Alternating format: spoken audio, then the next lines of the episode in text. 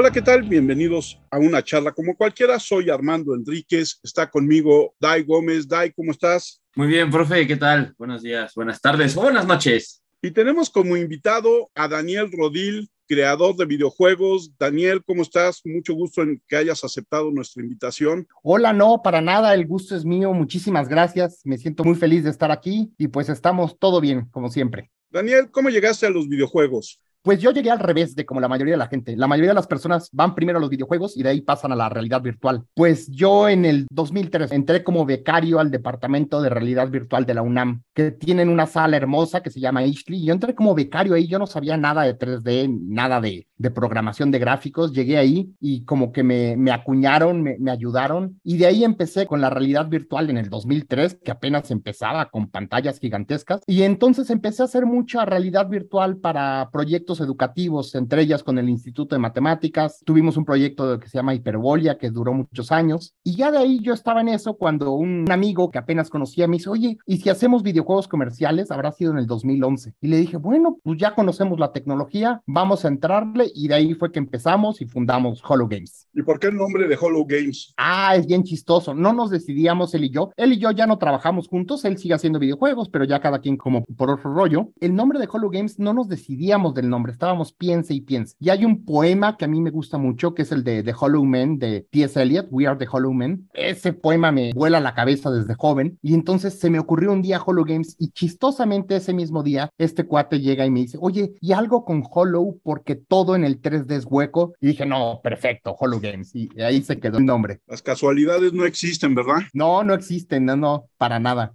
Bueno, primero se me hizo curioso lo de la realidad virtual, Daniel. Creo que la charla igual y podría irse hacia ese lado, ¿no? Que todavía sigue siendo también un mercado, creo que muy fértil en el tema de los videojuegos. Pero, oye, ¿qué primeras barreras tuvieron ustedes al empezar a hacer juegos comerciales? Ah, los juegos comerciales. Bueno, creo que la primera barrera, y es que no sabíamos nada, ¿no? Esto fue en el 2011, entonces Unity no estaba muy desarrollado, la escena indie pues no se conocía mucho, realmente no sabíamos absolutamente nada, ¿no? Incluso cosas como siempre quisimos salir en PlayStation y Murasaki Mist ya salió en PlayStation y Netspace Saga estamos trabajando en la versión PlayStation, pero en el 2011 decíamos, oye, ¿cómo le hacemos para poder salir en PlayStation? O sea, ¿cuál es la metodología para acceder a ellos? Y entonces desde esas preguntas tan simples que igual y hoy ya se conocen un poco más, ¿no? Ya hay más respuestas, pero en ese entonces realmente no sabíamos nada, entonces fue así buscar correos por todos lados y no entendíamos. Y creo que esa era la dificultad más fuerte que tuvimos en un principio, que no sabíamos absolutamente nada. O sea, no había información para nada de cómo acceder a este mundo, ¿no? ¿Y cuál fue el primer juego que crearon? El primero que creamos, que ahorita está en Android, ya lo volvimos a subir, es Penguin Assassin. Y es bien bonito, es, es un pingüino con una katana que quiere salvar a su isla de un ecocidio. Y entonces el pingüino ahí va. Es un runner, es muy sencillito, pero creo que los gráficos son, son muy bellos. Los hizo un ilustrador con el que todavía trabajamos. Y entonces es un runner muy simple, nada más que tiene elementos de platformer con el que vas eliminando a los enemigos, ¿no? Con, con, tu katana. Es muy bonito. Ese fue el primero que hicimos. Y lo lanzamos para iOS en el 2014, pero ahorita lo volví a lanzar para Android. ¿Y después qué siguió? Después siguió Murasaki Mist en el 2016 para PS Vita, para la consola de PlayStation Vita. Ese nos costó muchísimo trabajo porque es un juego 3D y realmente en el PS Vita sí había juegos 3D, pero era muy complicado. Nos costó muchísimo y lo, ya finalmente lo lanzamos en el 2016, después de cuatro años de desarrollo. Eh, estuvo en PlayStation Vita y ya ahorita ya salió porque el PlayStation Vita como que ya va de salida, ¿no? Y luego la nueva joya en tu corona, ¿no? El, el Netspace Saga. Netspace Saga, sí, ese es como el, híjole, ese es el producto que más orgullo me ha dado. Nos tardamos seis años en desarrollarlo. Nota, somos una compañía súper chiquita, somos tres personas, solamente tres personas. A veces no estamos de tiempo completo, ¿no? Si tenemos trabajo de otras cosas. Y entre nosotros tres hemos hecho todo de Netspace Saga. Y Netspace Saga a mí es un proyecto que me encanta, pero sí nos costó seis años. Ahorita salió en Steam y próximamente saldrá en PlayStation y veremos qué otras plataformas se van uniendo. Por cierto, digo, para toda la gente que nos escuche, no sé cuándo va a salir esto, pero es curioso porque lo estamos grabando el 29 de agosto, que es bautizado el Día del Gamer. Me acaba de caer el 20 que me llegó la notificación en Twitter, pero te quería preguntar, Daniel, ¿qué tan positivo, por ejemplo, es que los estudios que recién van empezando saquen sus videojuegos en teléfonos móviles? Digo, a lo mejor el que sacaron de los pingüinos, pues fue ya hace varios años, pero hoy en día que los móviles están en auténticamente todas partes y ya son un mercado súper importante en la industria del gaming, ¿qué tan importante es, por ejemplo, empezar allí en los celulares? Mira, yo creo que es importante como para aprender a programar, porque, bueno, siempre cuando piensas en un proyecto, en un videojuego móvil, piensas en cosas más sintéticas, un poquito más reducidas, con gráficos como más tranquilos, y eso es muy bueno si un estudio o una persona está aprendiendo, ¿no? Está aprendiendo como el negocio de los videojuegos. Sin embargo, creo que habríamos de pensar que son dos mercados ya muy diferentes, ¿no? Por un lado, en consolas y en las PCs, en Steam y todo eso, puedes hacer más fácilmente videojuegos más grandes, ¿no? Con más historia, con más música, con más cosas. Es como menos reducido lo que puedes hacer. Y en cambio, en los móviles siempre te vas a cosas más sintéticas, lo cual no es malo, porque hay cosas sintéticas que, bueno, son padrísimas, ¿no? Así, algo tan sencillo puede ser tan genial, digo, para pronto Angry Birds, ¿no? Pero entonces, este, yo creo que es bueno para aprender, pero tal vez un estudio que ya tiene experiencia debe poder más bien decidir, a ver, ¿en qué salgo? ¿Cómo son mis historias? ¿Cómo son mis ideas? ¿Cómo son mis personajes? ¿Voy para móvil o voy para PC, ¿no? O eh, consolas. Creo que son dos mercados que ya deberían ser considerados diferentes, ¿no? Y luego después, por ejemplo, ahí, ¿qué tan duro fue esta evolución al trazado en 3D ¿Y cómo es que llegaron al PlayStation Vita? Digo, no es lo mismo que el PSP, ¿no? Eh, hay unos que aman más el PSP, pero bueno, el PlayStation Vita al final de cuentas es PlayStation, ¿no? ¿Cómo, cómo entraron allí?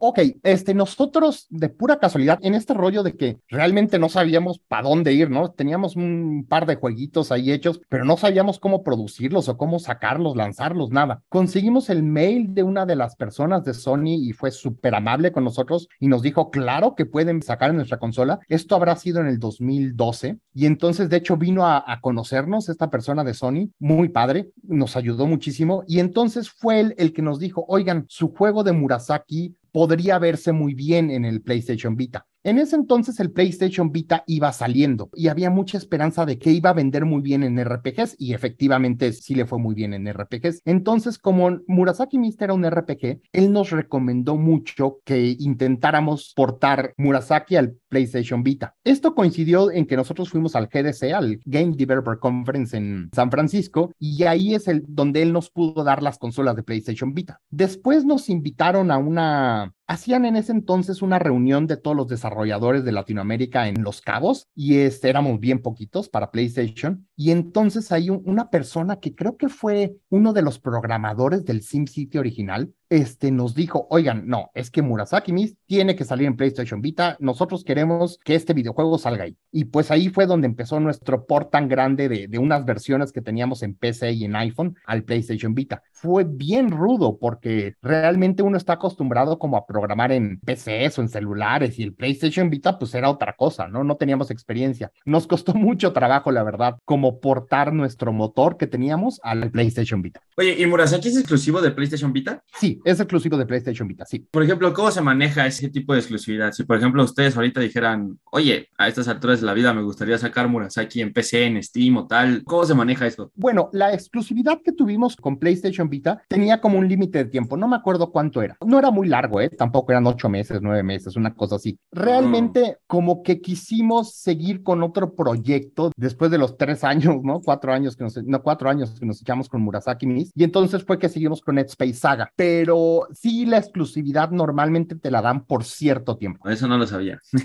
y desarrollar de un PlayStation Vita a una plataforma ya de gamers en computadora, ¿hacer el cambio es muy difícil? No, no es muy difícil. Hoy en día es incluso más fácil que en ese entonces porque ya están este, estas plataformas, herramientas como Unity o Unreal, que realmente tú programas en una cosa y de ahí fácilmente, relativamente, lo puedes portar a otras cosas, ¿no? Por eso hoy en día los videojuegos salen en todas las plataformas a la vez. Nosotros, y todavía está Netspace Saga, utilizamos un sistema bien particular de Sony, justamente que se llama Fire Engine. Y Fire Engine lo que permitía desde ese entonces era programar en 3D desde un PlayStation 3, PlayStation Vita, PlayStation 4, PlayStation 5 ahora y PCs. Entonces, nosotros antes usábamos otro sistema que se llamaba Ogre, pero cuando portamos a Murasaki Mr. PlayStation Vita, cambiamos este Fire Engine y la verdad nos ayudó muchísimo en ese entonces porque pudimos mover nuestros proyectos entre estas cinco consolas fácilmente. Cuéntanos de qué va NetSpace Saga. Ay, bueno, esa es, creo que esta va a ser mi pregunta favorita porque me encanta de, de qué va, ¿no? No sé si conozcan por ahí en YouTube, este, está el corrido de los Space Truckers, les recomiendo que lo oigan porque eso realmente da a entender lo que es el proyecto. El rollo de NetSpace Saga es que el espacio fue colonizado y fue colonizado en parte también por mexicanos y entonces están todas las colonias asteroides y también está Marte y obviamente pues hay que llevar los productos de un lugar a otro y entonces ahí es donde están los camioneros espaciales, los Space Truckers. Entonces nuestro videojuego se enfoca a un grupo de estos Space Truckers que yo me basé en dos cosas. Por un lado en los camioneros, que he tenido la fortuna de conocer a muchos que me cuentan sus historias de terror y todo, y en parte a los marinos de barcos mercantes que también conocí. Y entonces intenté hacer estos personajes que fueran la mezcla entre un camionero del norte de México y un marino de Veracruz. Entonces esa mezcla ahí es donde me nació la, la inspiración para hacer estos personajes. Estos camioneros espaciales están en problemas porque hay una epidemia de influenza espacial. Ahora esto lo escribimos antes de la pandemia, entonces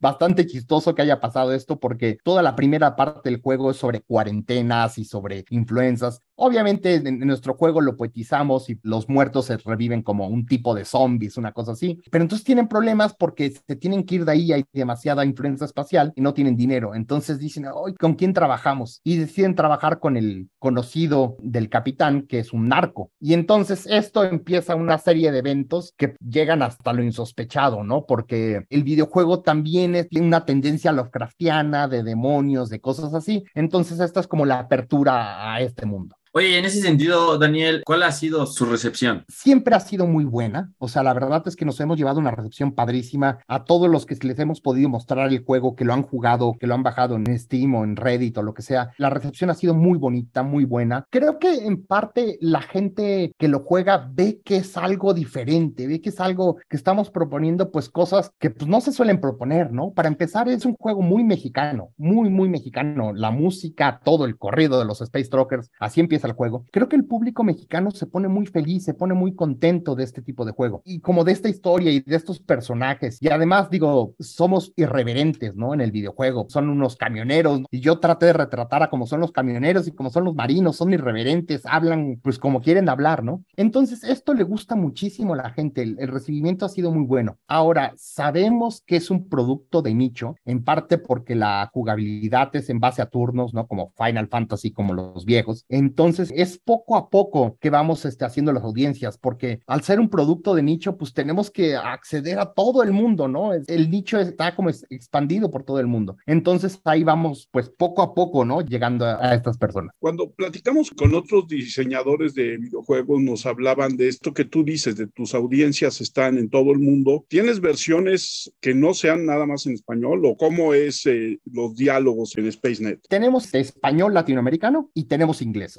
ambas ya están traducidas ahí en Steam. No pensamos traducir a otros idiomas, al menos no de momento, porque son 300 páginas de diálogos, ¿no? Entonces es muchísimo, es, es gigantesca la historia. Obviamente cuando lo juegas no juegas todas, ¿no? Depende qué vayas haciendo, pero traducir eso, pues sí, la verdad es que está complicado. Y además nos dimos cuenta que en este nicho en particular, la gente de todo el mundo prefiere jugarlo en inglés. Entonces, realmente la historia la fuimos escribiendo en inglés inglés y en español a la vez para que realmente tuviera el mismo toque en inglés como lo tiene en español. Y realmente nos dimos cuenta, como los Final Fantasy y muchos juegos así, en Turquía los juegan en inglés, en China los juegan en inglés, ¿no? En México se juegan en inglés. Entonces realmente es por eso que no pensamos traducir más allá de estos dos, dos lenguajes, al menos de momento. ¿Y cómo ha sido la recepción ya en el sentido de la comunicación que te han mandado los jugadores? la verdad es que no ha sido tan fácil la comunicación. Creo que lo mismo nos pasa como en este nicho, que la verdad, no sé, la gente le gusta mucho lo que espera, ¿no? Entonces, realmente, si les das este tipo de jugabilidad que ellos esperan, no son muy comunicativos. Sin embargo, las reseñas que hemos tenido de gente que se nos acerca y todo eso han sido muy buenas. Sobre todo en estos dos aspectos, el mundo en donde se presenta el videojuego, los personajes y la música. La música, la verdad es que le ha ido muy bien. Y hoy ahí, Daniel, por ejemplo, en tema promoción y marketing, ¿le han metido algo a NetSpace o cómo están tratando de dar a conocer el juego simplemente boca a boca? Estamos ahorita boca a boca, no solo tenemos Sí. nuestras redes sociales, vamos poco a poco, en parte porque no hemos sacado la versión PlayStation. Como somos un equipo realmente tan pequeño, entonces sí pensamos, a ver, primero sacamos una versión Steam, de ahí nos vamos a PlayStation y de ahí tenemos planeadas tal vez Xbox o tal vez Android, ya veremos, pero sí dijimos, eh, sí, pero vamos paso por paso, porque si no se nos iba a complicar demasiado. Entonces, no hemos hecho una promoción tan grande hasta que no salga PlayStation. Además, algo que yo tenía la idea desde que empecé este juego es que al ser un juego de nicho, no quisiera que fuera una promoción gigantesca de lanzamiento y tienes todas sus ventas. Más bien de ir poco a poco con las comunidades, ¿no? Hablando con ellas, accediendo a ellas poco a poco, pues porque son las comunidades del nicho, ¿no? Son ellos tu punto focal que debes de atacar. Entonces, más bien estamos haciendo una comunicación muy personalizada con los diferentes grupos de Facebook, de Reddit, que siguen estos JRPGs o RPGs. Y eso nos ha salido muy bien. tema de salir en PlayStation, ¿no? Después de tal vez pensar llegar a Xbox y tal. ¿Qué tan importante, por ejemplo, crees tú que es la idea del Game Pass y la plataforma como existe hoy en día para juegos como los tuyos? O sea, que son pequeños, ¿sabes? Para, sobre todo para la industria independiente, ¿no? Que pues puede llegar a Game Pass y que, no sé, yo, por ejemplo, que tengo Game Pass de entre 200 juegos, digo, pues mira, a ver, voy a descargar este, pesa 2 gigas, ¿no? Cortito, me lo chuto y lo descubro. A mí se me hace una muy buena opción, ¿no? La posibilidad del Game Pass. Lo que me preocupa un poco, y mira, digo, qué bueno que tocamos este tema porque es algo de lo que traía en mente que les quería contar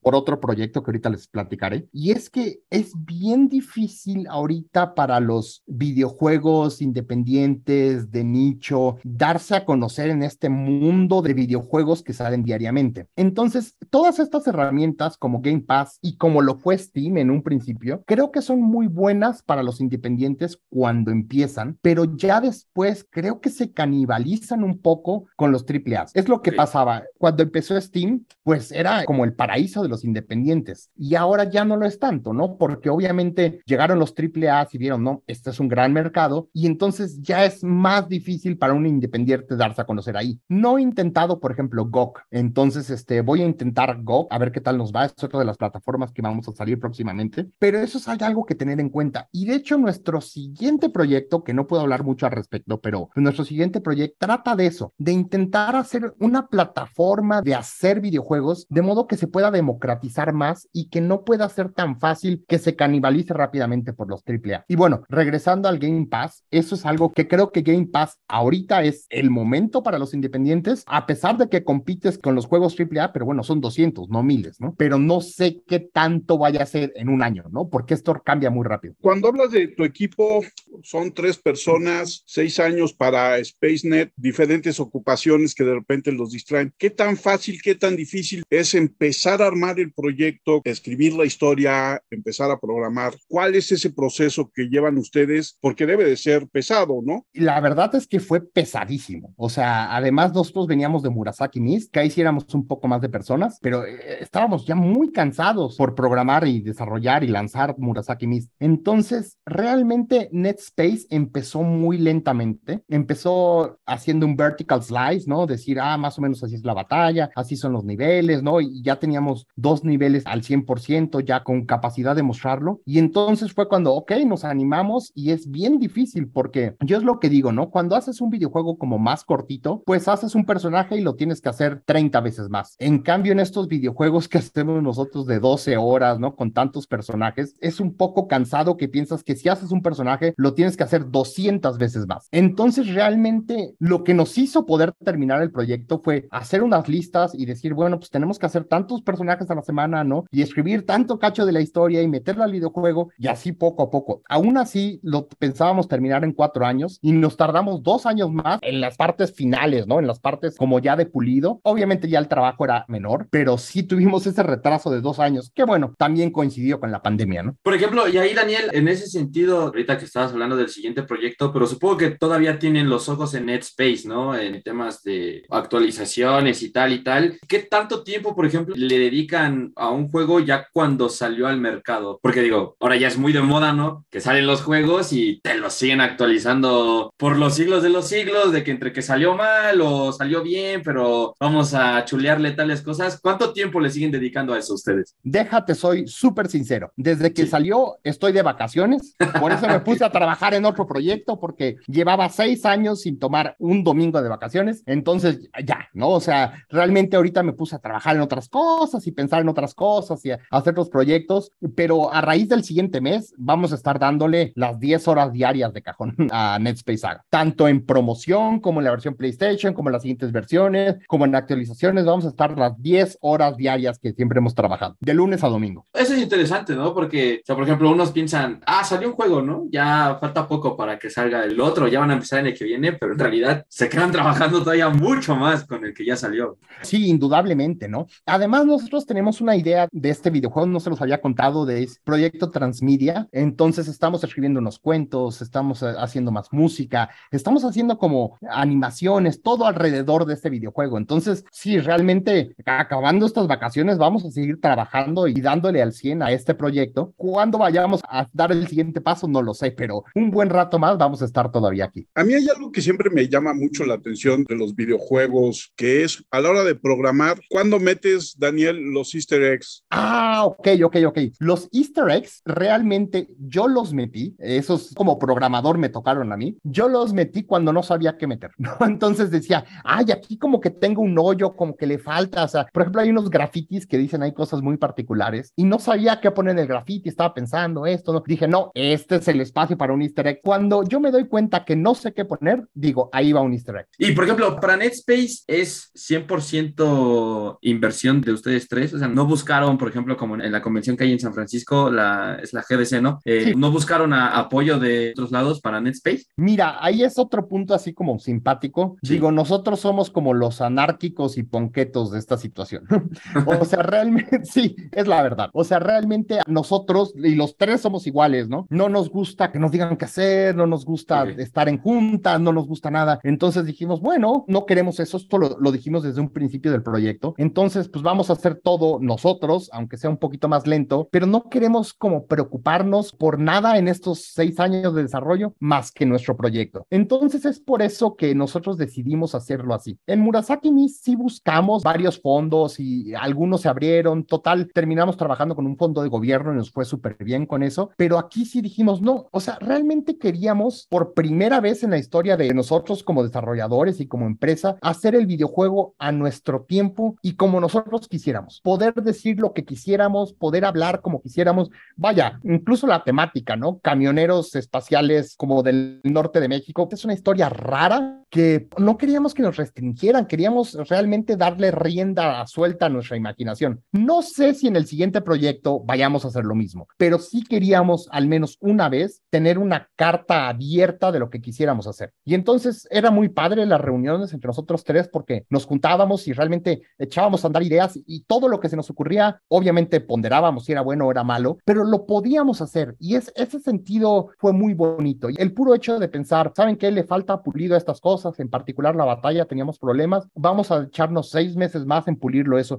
y no tener nadie que nos presionara, realmente fue algo muy, muy relajante y, un respiro muy grande después de otros seis años que habíamos estado trabajando como locos en Murasaki y en muchos proyectos educativos que también hicimos. Ahora, cuando hablas, Daniel, de darle continuidad, o sea, seguir trabajando en NetSpace, al principio nos dijiste vamos a relanzar Penguin Assassin. ¿Qué tanto sigues trabajando en los proyectos anteriores, en Penguin y en Murasaki? Penguin realmente ya no lo toco, ese ya está para Android y ya, ya, ya no lo toco. Murasaki Mist no hemos trabajado en él, pero tenemos un plan de volverlo a sacar en otras consolas, cambiando un poco la jugabilidad. Entonces, este es uno de los planes que tenemos muy en la cabeza. De nuevo, siendo tres, como que vamos decidiendo qué nos conviene más en cada momento, pero uh -huh. sí es uno de los planes que tenemos muy fijos. En particular, Murasaki Mist la escribió un gran amigo que se llama Gerardo Íñiguez y es este un gran escritor. Y entonces, de repente, siento que el juego no le dio en ciertos momentos la importancia a la escritura. Y eso es algo de lo que queremos retomar en una nueva versión de Murasaki Mist. Eh, bueno, Daniel, ahora hablando un poquito más de la industria de los videojuegos en México y tal vez no sé si quieras meter Latinoamérica, ¿no? Con el tema de sacar juegos independientes y tal. ¿Cómo has visto su evolución a lo largo de estos años, tomando en cuenta que el juego de los pingüinos asesinos,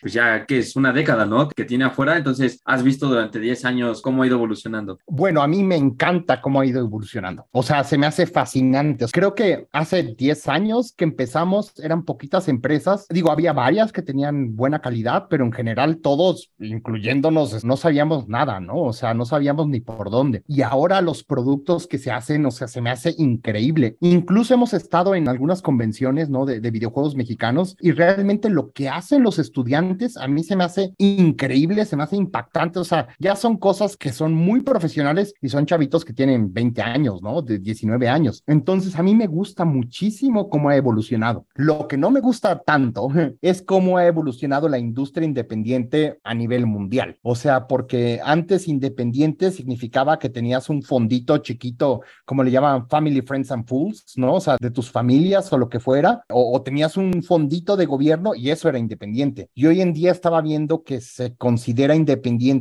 abajo de 3 millones de dólares. Entonces dices, oye, ok, con eso los chiquititos no podemos competir, ¿no? Contra 3 millones de dólares. Digo, no me preocupa que se haga eso, me preocupa que se considere independiente menos de 3 millones de dólares, ¿no? Porque dices, oye, pues es que así no funciona. Ahora, la otra cosa es estas plataformas como Steam, como todo, que eran muy para videojuegos independientes, pues ya no lo son tanto, ¿no? O sea, ya es una mezcla y además creo yo que ya hay mucha apatía con los videojuegos independientes. Nos hemos dado cuenta mucho en nuestro nicho en particular, no tanto, pero en otros nichos que hemos visto, en otro tipo de juegos, la gente como que ya no le interesa tanto los juegos independientes. Claro, porque salen 30 al día, ¿no? Obviamente siempre está, como dicen, lava de 20 kilos, algo así dicen. Bueno, como siempre está el, el producto que es muy bueno y entonces se nota mucho, pero los pequeños jueguitos que van saliendo ya no tienen tanta oportunidad como tenían antes por la apatía de la gente por tantos juegos que salen y porque los independientes son menos de 3 millones de dólares. Eso es algo que sí no me ha gustado tanto. Y entonces justamente hemos estado pensando y este proyecto en el que estamos trabajando es cómo darle la vuelta a eso, cómo regresar a que los independientes se puedan seguir viendo, o sea, cómo romper esta apatía, romper esta barrera y romper este monopolio, ¿no? Que tienen ciertas empresas sobre los videojuegos independientes o no. Hace rato decías algo que es, yo creo que uno de los pilares básicos de la industria del entretenimiento el día de hoy, que es el transmedia. El hecho de que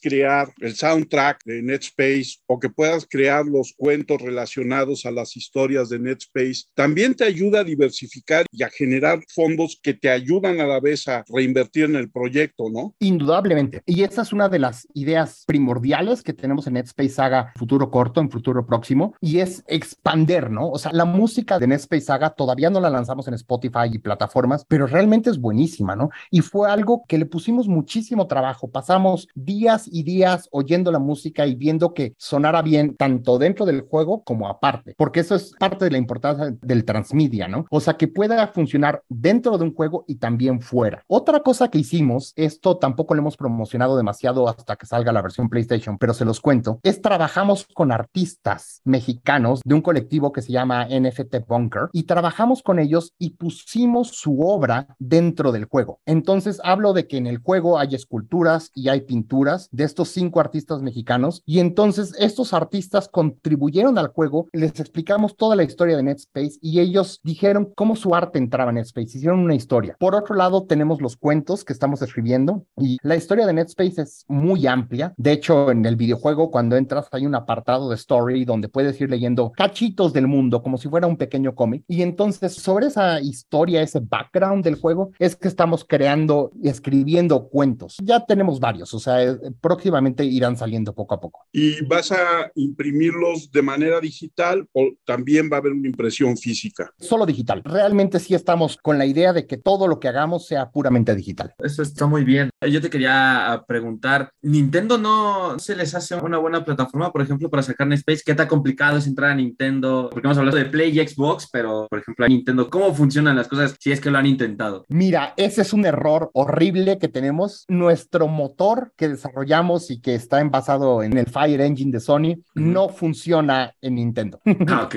o, o sea, ese es nuestro problema. Y la verdad es que, no sé, como que antes de que saliera el Nintendo Switch, como que yo no veía mucho futuro en Nintendo, entonces Claro. no vi la necesidad de migrar nuestro motor a las plataformas de Nintendo. Cuando salió Nintendo Switch, desde que lo vi, dije, oye, esa es una plataforma que me encantaría poder salir. Sin embargo, es un hecho que no podemos salir en esa plataforma simplemente porque migrar nuestro motor es una tarea titánica que no creo que tengamos los recursos para hacerla. Digo, y me da mucha pena porque me encanta el Nintendo Switch, o sea, se me hace fascinante esa consola, pero no, al menos este proyecto o este episodio no lo podemos sacar ahí. Oye, y por ejemplo, ¿qué tanta carga de trabajo extra o dificultad extra tiene trabajar en un juego 3D o, o en uno 2D? Ok, sí, la dificultad es mucho más grande. De hecho, por ahí leía que es 2.5 veces más difícil. Y yo creo que sí. O sea, siempre cuando tú tienes planos, ¿no? Y al fin y al cabo todo va a ser en sprites, es mucho más controlable. Y además, por ejemplo, una escena plana, pues realmente la dibujas y la colocas y es muy sencillo. Pero cuando ya estás hablando de una cámara con iluminación que va iluminando diferentes partes, ¿no?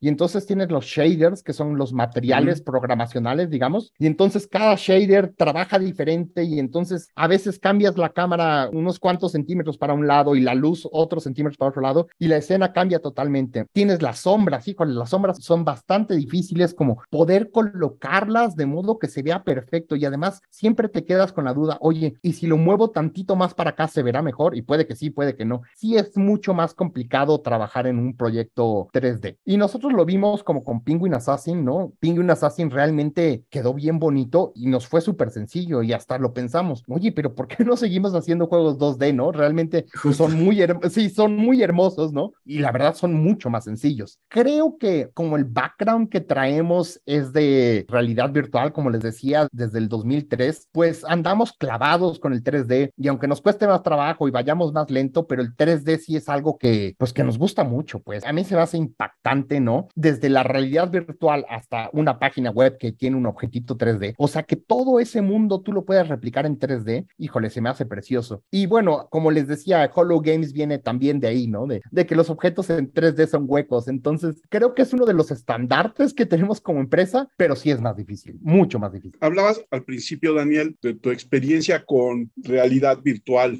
¿Hacia allá va la industria del gamer? Tal vez me vayan a colgar por ahí por decir lo que voy a decir, pero la realidad virtual todavía no está madura. Creo que lo dijo el, el CEO de Xbox hace como un año, dijo, "Le- habrá realidad virtual en Xbox cuando dejen de ser demos, o sea, cuando dejen de ser solo presentacioncitas. Y creo que ese sí es un problema de la realidad virtual. O sea, a mí me gusta muchísimo, es padrísima la tecnología, pero tú te pones el casco, lo usas una hora máximo y ya te cansaste y a veces tiene cables, a no tiene cables, pero pesa, pero es difícil. O sea, realmente la realidad virtual yo no creo que esté madura aún como para videojuegos, como hacer un videojuego, no sé, como The Witcher o Mulaka, por ejemplo. Hacer un videojuego como Mulaka que todo lo juegas en realidad virtual, creo yo todavía está muy difícil, todavía no está madura la tecnología. Ahora, esto también se nota, por ejemplo, con el metaverso de Mark Zuckerberg de Facebook, que llevan quién sabe cuántos billones de dólares invertidos y no pueden realmente concretar un producto en realidad virtual, porque pues como les digo, no está madura. Y por otro lado, los cascos de realidad virtual siguen siendo caros, el Oculus Quest es bien difícil de conseguir en México, el HTC Vive es carísimo,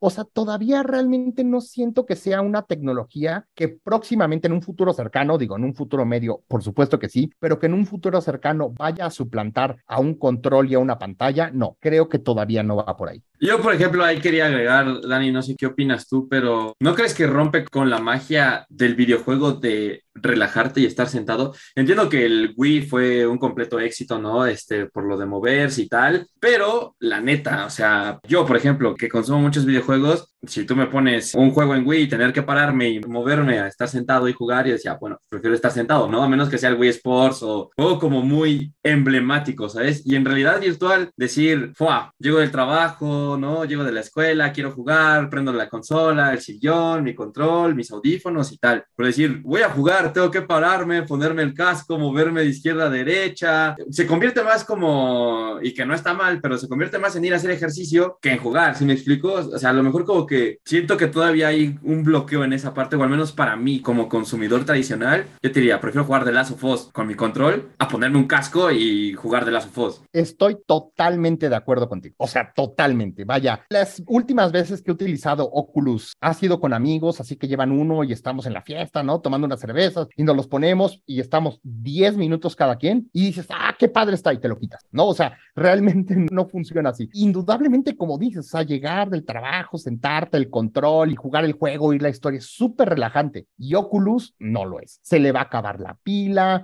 estarlo checando, te lo pones, no te queda bien, te ajustas los ojos, ah, ya, ya, ya se movió, te pones los, estos straps que tiene atrás, ¿no? Y no te quedan bien, se te cae el casco, se te pasa el perro por delante y no lo ves. O sea, realmente es muy complicado. Por ejemplo, esto no te los había contado, pero nosotros hicimos este juego JRPG, ¿no? Netspace Saga, turn-based, o sea, en base a turnos con los viejos Final Fantasy, porque yo creo que hacen falta ese tipo de juegos donde realmente son muy relajantes, o sea, no hay velocidad, no es rápido, la pelea es poco a poco, la música la disfrutas, mucha historia, y a mí en particular eso es lo que más me gusta de los videojuegos, que realmente me relaja, ¿no? Después de todo el estrés que es la vida y estar programando, que realmente pueda relajarme, no preocuparme. Y entonces, en ese aspecto, creo que la realidad virtual es totalmente lo opuesto, ¿no? O sea, es una cuestión, ¿cómo decirles? Es como una monserga, ¿no? Es estar jugando en realidad virtual. Es como el Kinect, ¿no? Digo, pues bueno, no es lo mismo, pero es básicamente el mismo proceso de funcionamiento, ¿no? Pararte y estar moviéndote. Claro, y además el Kinect, digo, no sé, yo lo usé bastante y nunca funcionaba bien. O sea, la verdad es que nunca, y me pasa lo mismo con la realidad virtual, ¿no? O sea, me lo pongo y, este, hay algo falló, no se oye el audio, ay, ¿qué pasó? No se abrió. O sea, la verdad es que no, no se me hace relajante. Y eso es lo que les digo. Yo creo que la tecnología no está madura. O sea, ese es el problema. Por ejemplo, los móviles, cuando empezamos nosotros con los móviles, con Penguin Assassin, siento que la tecnología no estaba madura tampoco, porque intentamos hacer Murasaki Mist en iPhone en ese momento y realmente hasta cosas del código así que dices, oye, esto no puede fallar, por Dios. Bueno, fallaban porque no estaba madura la tecnología. Hoy en día los móviles son súper maduros. Tú puedes hacer juegos muy pesados ahí y funcionan. La gente no los juega, como les decía, es otro tipo de, de jugabilidad, pero ya está madura, ya lo puedes hacer. Y creo que es lo mismo con la realidad virtual. Todavía le falta madurar. Y les digo esto de metaverse que nomás no pueden, pues es por eso, porque no hay una tecnología que realmente ya sea sustentable para todo lo que quieras hacer, ¿no? Hablabas, Daniel, de el gusto de muchos de los jugadores de NetSpace por temas mexicanos y yo veo muchas casas productoras, pero no sé qué tanto los mexicanos consumimos videojuegos mexicanos pues es raro. Murasaki Mist también tiene muchos elementos mexicanos, muchísimo. De hecho, esto no lo saben muchas personas, a menos que lo hayan jugado, pero Murasaki Mist supuestamente está localizado en el Oaxaca del futuro. Ya es medieval porque es postapocalíptico y demás, pero es el Oaxaca del futuro. Y entonces, en México sí pegó bastante bien el juego, sí, sí le fue bien, pero donde más pegó fue en Inglaterra. Entonces, digo, a, mí me sorprendió, ¿no? Porque ni siquiera además salió en el territorio de Inglaterra, sino que eran ingleses que ponían su es Vita como que era de Estados Unidos y ya lo podían bajar. Y fue donde más pegó, en Inglaterra. Entonces, a mí eso me, me sorprendió muchísimo. Por otro lado, eso en NetSpace ya lo teníamos contemplado, o sea, ya lo habíamos aprendido de eso y decimos, bueno, tal vez en México no guste tanto, pero indudablemente siempre pensamos que Europa podía ser, por lo que habíamos vivido, Europa podía ser uno de nuestros mercados. Y de hecho, sí, muchas ventas han sido en Alemania, por ejemplo. Entonces, creemos que sí eso pasa. Aún así, algo que siempre platicamos con los de la empresa es que estamos como cansados de, la visión así estéril de México en el extranjero, ¿no? Como cuando llega a Estados Unidos y en una de sus series vienen a México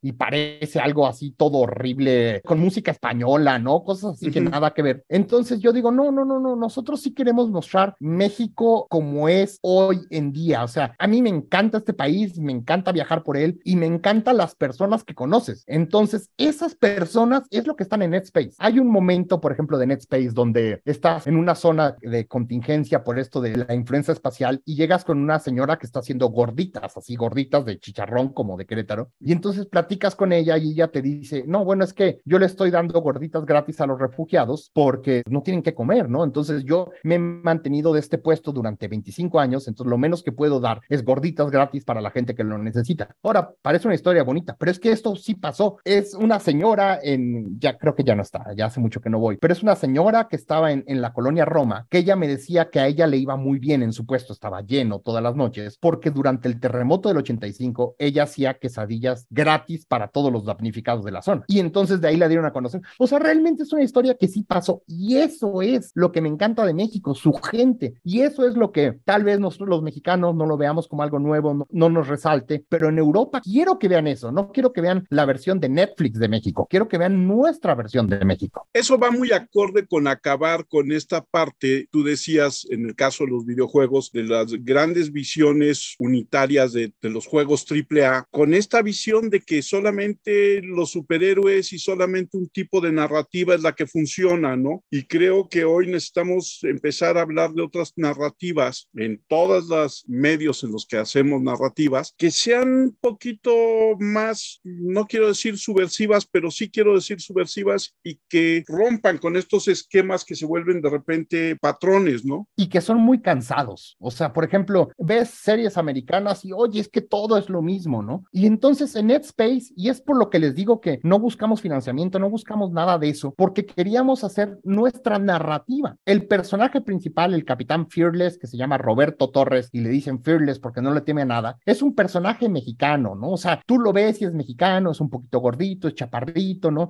Tiene un poquito de calvicie, ¿no? Pero es un chingón, pero además tiene toda esta sabiduría mexicana, ¿no? Esta sabiduría que oímos por todos lados, que te lo dice la señora o el señor, todas esas frases que yo he oído en este país, es lo que él dice, él es un personaje mexicano. Y los que están con él, su tripulación, que es Johnny Mayhem, eh, Juan Carrillo, y le dice Mayhem porque es un relajo, y Andrés Torres, también son mexicanos que admiran a este personaje, a este capitán Fearless, por su sabiduría. Y no es una sabiduría, ¿cómo llamarle? No es una sabiduría de prototipo de historias americanas, no es la sabiduría que vemos todos en este país, que te lo cuentan por todos lados. Esto de que vas con la abuelita y te dice algo impresionante de su sabiduría popular, ese tipo de cosas es lo que dice Fearless. Por ejemplo, hay un momento donde una persona le dice, con esto de los zombies, creo que este va a ser el fin de la humanidad. Y Fearless le responde, no, se necesita más que una epidemia zombie para que se acabe la humanidad. O sea, ese tipo de cosas es lo que es el juego y es lo que quisimos mostrar, ¿no? Salirnos de esta narrativa americana que a mí personalmente ya, ya los tres en la empresa nos cansa mucho, nos cansa. Sí, estoy de acuerdo. Pues no sé, a mí casi no me cansa. este, también yo creo que si en un lugar puedes encontrar una gran gama de historias, es en los videojuegos, ¿no? Te encuentras cada cosa que... Digo, obviamente los AAA pues tienen que ser más marketing, ¿no? Pero pues al final de cuentas tampoco lo veo tan mal, ¿no? O sea, no sé, por ejemplo, hay juegos como ahorita que acaba de salir en Nintendo, ¿no? El Xenoblade Chronicles, que pues, es una buena historia, los dos pueblos se mantienen de matar gente, literalmente, o sea, tienen que matar y de ahí sale el combustible, o sea, ese tipo de historias están buenas, ¿no? O sea, yo,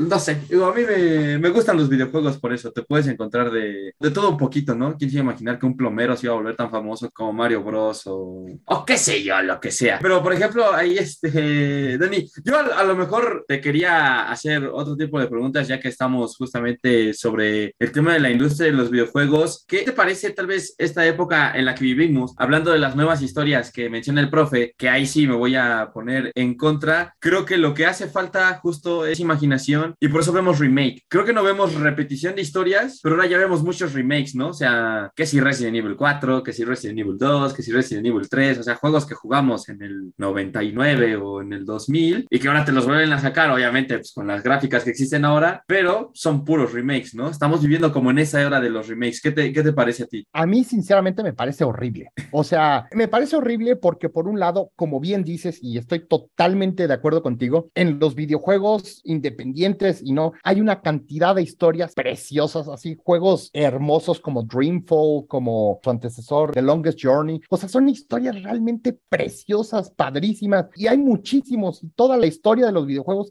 ha estado plagado por estas grandes historias. Sin embargo, hoy en día los AAA como que ya les da miedo arriesgar, ¿no? Entonces, cuando un juego cuesta 100 millones de dólares, entonces ya no arriesgan nada, entonces se van por lo más clásico. A ver, ¿qué juego vendió más? No, pues GTA San Andreas. Ah, bueno, pues hazlo otra vez, ¿no? Porque estamos seguros de que vas a vender. Lo cual ya pasó en Hollywood, ¿no? Lleva pasando 50 años o 60 no sé cuántos en Hollywood. Y no sería tanto problema si no es por lo que he estado platicando mucho de que acaparan la atención del mercado en estos remakes. Y eso es lo que está grave. Eso es lo que a mí me parece horrible. O sea, no es que sean malos juegos, no es que nada, pero se están llevando gran parte del market share, ¿no? De los usuarios con estos remakes. Y eso como que siento yo, a mí, me parece horrible. Yo, yo siento que no se vale. Sería mucho mejor innovar, hacer nuevas historias, traer nuevos escritores y que sí muchos lo hacen. O sea, indudablemente, ¿no? Este juego como, ¿cómo se llama? Este, The Last of Us. O sea, es un juego que sí son zombies y todo, pero la historia me pareció buena, me pareció interesante. Pero estos remakes, o sea, a mí se me hace que realmente entorpecen la industria de los videojuegos. Ahora, creo que es como todo, es el momento, ¿no? Creo que en dos años va a salir un juego como el del gatito Stray, que se me hace una fregonería,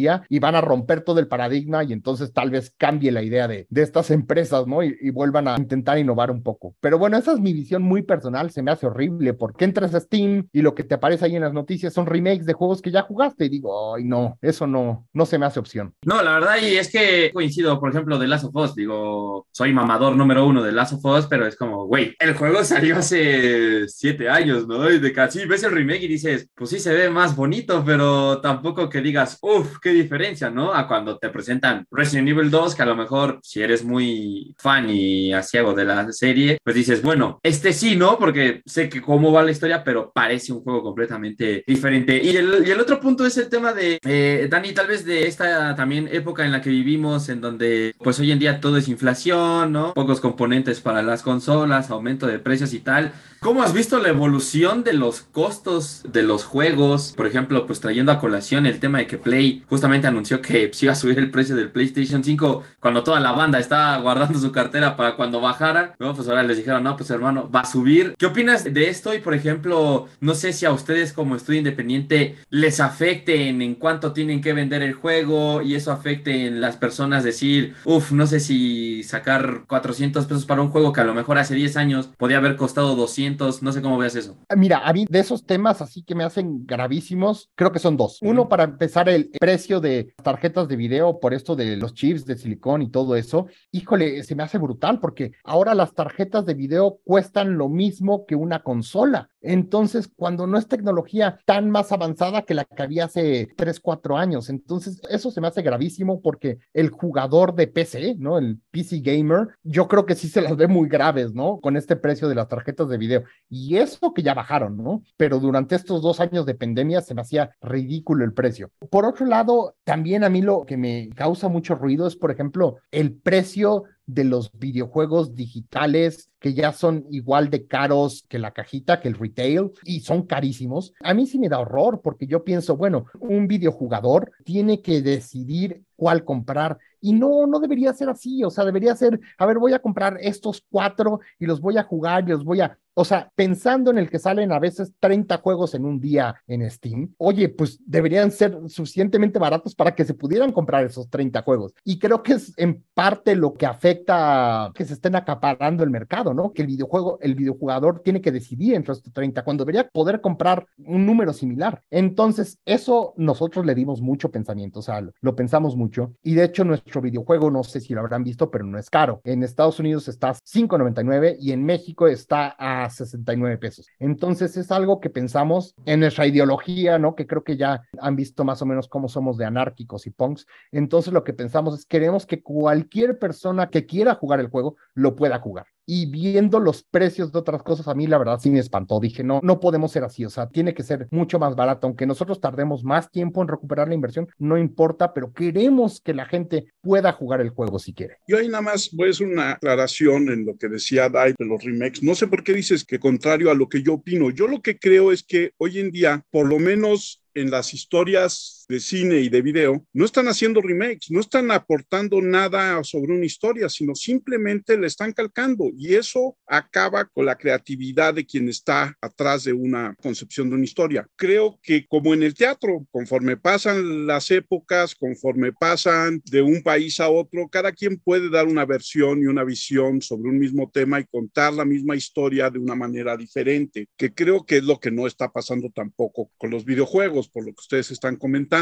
No, pero es que usted mencionaba que no había nuevas historias en los videojuegos y eso está mal, o sea, porque por ejemplo, Stray, que lo acaba de mencionar Daniel, es un gato en un mundo cyberpunk, ¿no? Que nadie se esperaba una historia así. Kenan, Bridge of the Spirits, también es una muy buena historia de un juego independiente que salió en PlayStation hace poco. Y lo que te encuentres, ¿no? O sea, cada año fácil hay, por ejemplo, Elden Ring, o sea, esa historia es como, what the fuck, o sea, esa historia es mejor que 10.000 películas juntas y que 10.000 libros juntos, ¿no? O sea, no tiene ningún sentido. A lo que yo me refería justamente es que le estaba dando a usted el enfoque mal, profe, porque historias nuevas en los videojuegos salen 10, o sea, que te vuelven loco, o sea, que cualquier persona que lee 50 libros no va a encontrar en su vida también hay una realidad de que ahorita pues, los remakes son una moda que, madre mía. Estoy de acuerdo, a lo mejor lo dije mal, pero el asunto es que el remake ni siquiera es un remake, no es un volver a hacer, sino es un copy-paste, por un lado. Y si soy muy purista, pues me voy a los clásicos y digo solamente hay 31 historias que contar en este mundo y cada quien la cuenta de manera diferente. Pero en sentido muy amplio de lo que estamos hablando es que hoy no hay remake, sino hay copy-paste en muchas cosas, ¿no? Eso era básicamente. Bueno, es que a lo mejor está confundiéndose tal vez el concepto de remake en los juegos, no sé si nos puedes ayudar Daniel, es diferente, porque remake literalmente es la misma historia, solamente que es todo un cambio gráfico. Sí, indudablemente. O sea, sí, pero yo creo, y creo que estoy un poco de acuerdo con Armando en que, o sea, realmente si no promueves como una, una nueva forma de ver la historia, entonces ya no tiene mucho sentido. Entonces, sí, se hace un nuevo cambio gráfico, pero no se está replanteando, recontando o viendo desde otra perspectiva la historia. Entonces, creo que como que estamos en la mitad, ¿no? O sea, por un lado sí, sí se hace de nuevo, pero no se está viendo la historia desde otro enfoque, ¿no? Que es un poco lo que pasa con la literatura, ¿no? O sea, sí son las 31 historias, pero, ok, desde otro personaje, desde el plebeyo, desde, ¿no? Etcétera. Y creo que eso sí no se está haciendo con estos remakes. Bueno, y por eso me horrorizan tanto, porque creo que va a pasar lo que en Hollywood. Ese era mi punto y ese es donde, donde yo estoy de acuerdo contigo, Daniel como mensaje, voy a decir a la gente que siempre le dan la oportunidad a los indies, 60 pesos es un muy buen precio también, por favor, o sea, gastan más en OnlyFans, entonces este, creo que podría ser una muy buena opción para pasar el rato. Y pues vuelvo a mencionar que hay muchas joyas ahí, sobre todo latinoamericanas, en Steam y en muchas plataformas que se pueden encontrar. Aquí estuvo, estuvo Memo de, de Lienzo, ¿no? Cuando hablamos de Mulaka, cuando hablamos de Aztec, Forgotten Gods, también estuvieron aquí los chicos de Greek, eh, ahorita Dani, y son muy buenos juegos que pues pues justamente eh, también las nuevas generaciones, creo, sobre todo Dani, no sé qué opinas tú, son las que crecen acostumbradas con ver todo en 4K y ya no conocen, ¿no? El Final Fantasy VII de los 90 o algo así, y ya los ven y dices, ay, no, qué pereza jugarlo. Justamente me pasó algo bien simpático cuando empecé en Space, no sabía si hacerlo en base a turnos o con, con este, acción de activo, y entonces vi una plática en una preparatoria, entonces eran chavitos de, de que 15 años, ¿no? Y les pregunté a todos, oigan, ¿qué tipo de videojuego les gusta ver mexicano. Y todos por unanimidad, un salón gigantesco, me respondieron Final Fantasy VII. Eso me sorprendió y dije, ok, entonces algo tenía mal, o sea, porque Final Fantasy VII es lo que estos chavitos quieren ver en una versión mexicana. Y bueno, ahí fue donde me decidí a hacerlo en base a turnos. Y, igual y jugaron el Final 7, pero remake, ¿no? No, no, no, no, todavía no salía, todavía no ah, salía. Ok, ok, ok. Todavía le faltaba mucho. Si fue al principio del NetSpace, no sé, en el 2016, vaya. Daniel, muchas gracias por aceptar la invitación a charlar con nosotros. Ha sido una charla muy, muy amena. ¿Dónde te encuentra la gente en redes sociales? ¿Dónde adquiere NetSpace? Ok, NetSpace en Steam. Ahí está, pueden buscar NetSpace. Le sale como primera opción. En todo caso, también en la página web www.netspacesaga.com. Ahí vienen las ligas y vendrán las ligas cuando salgan a PlayStation. Nuestro Facebook, Hollow Games M X como Hollow Games Mex. Y nuestro Instagram es Hollow Games Oficial. Ahí estamos posteando, de hecho estamos posteando cosas transmedia, justamente lo que hablamos, imágenes que tienen que ver, ahí lo estamos posteando. Entonces, si nos hicieran el favor de seguir, sería increíble. Dai, tus redes sociales. Arroba DaiGS25 en todas partes, eh, ya saben, follow, porque además se viene el Mundial de LOL, que va a estar muy bueno. Y además, digo, cuando estemos grabando esto es Día del Gamer, no sé cuándo lo vayamos a subir, pero sí, gente, ahí saben, ya saben, todas las noticias de esports y tal, en arroba DaiGS25. Yo soy Armando Enríquez, a mí me encuentran en Twitter como arroba cernícalo, el Twitter del podcast es arroba charlacualquie1 nuestro correo es charlapodcast1 gmail.com y nuestro WordPress es charlacualqueira.wordpress.com. Daniel, muchísimas gracias por aceptar la invitación y espero que pronto volvamos a platicar contigo. Muchísimas gracias, la verdad me encantó y es padrísimo estar con ustedes, padrísimo hablar con los dos y además que vienen de backgrounds tan distintos, me encantó, muchísimas gracias. Y cualquier cosa, pues estamos a la orden. Perfecto, gracias a ti, gracias a todos, nos escuchamos la próxima vez.